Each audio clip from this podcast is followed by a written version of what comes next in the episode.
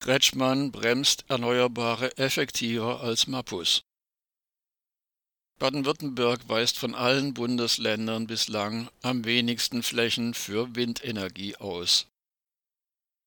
Wie wir schon 2014 und 2015 berichteten, bremst die vom pseudogrünen Ministerpräsidenten Winfried Kretschmann seit 2011 geführte baden-württembergische Landesregierung den Ausbau der erneuerbaren Energien effektiver als seine sogenannten schwarzen Amtsvorgänger Erwin Teufel, Günter Oettinger und Stefan Mappus.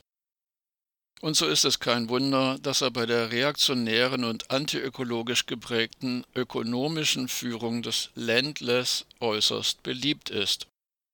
Nach über zehn Jahren ist nun auch der breiten Öffentlichkeit nicht mehr zu verbergen, dass Baden-Württemberg beim Verhindern von Windkraftanlagen im Vergleich der 16 Bundesländer führend ist.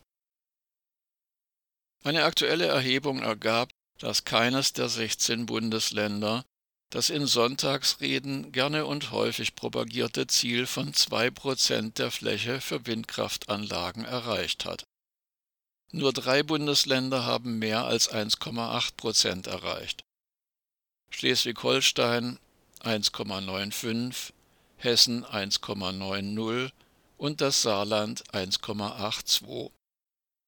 Baden-Württemberg liegt hingegen bei 0,2 Prozent.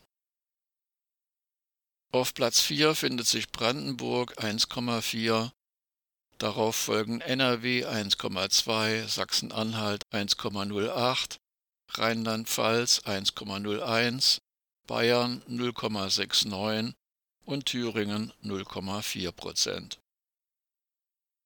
Das im baden-württembergischen Koalitionsvertrag von 2011 proklamierte Ausbauziel von 10 Prozent Windenergie an der Stromerzeugung bis 2020 war nicht das Papier wert, auf dem es geschrieben stand.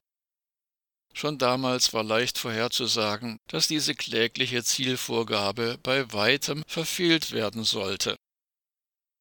In Sachsen-Anhalt, ebenfalls einem Binnenland, konnte hingegen im Jahr 2011 bereits ein Anteil der erneuerbaren Energien an der Stromerzeugung von über 40 Prozent durchgesetzt werden. Angeblich ist der Ausbau des Ökostroms aus Wind, Sonne, Wasserkraft und Biogas eines der vorrangigen Ziele der Ampelregierung im Bund, um Klimaziele zu erreichen und weniger abhängig von fossilen Energien wie russischem Gas zu werden. Im Jahr 2021 lag der Anteil an der Stromproduktion bei rund 42 Prozent.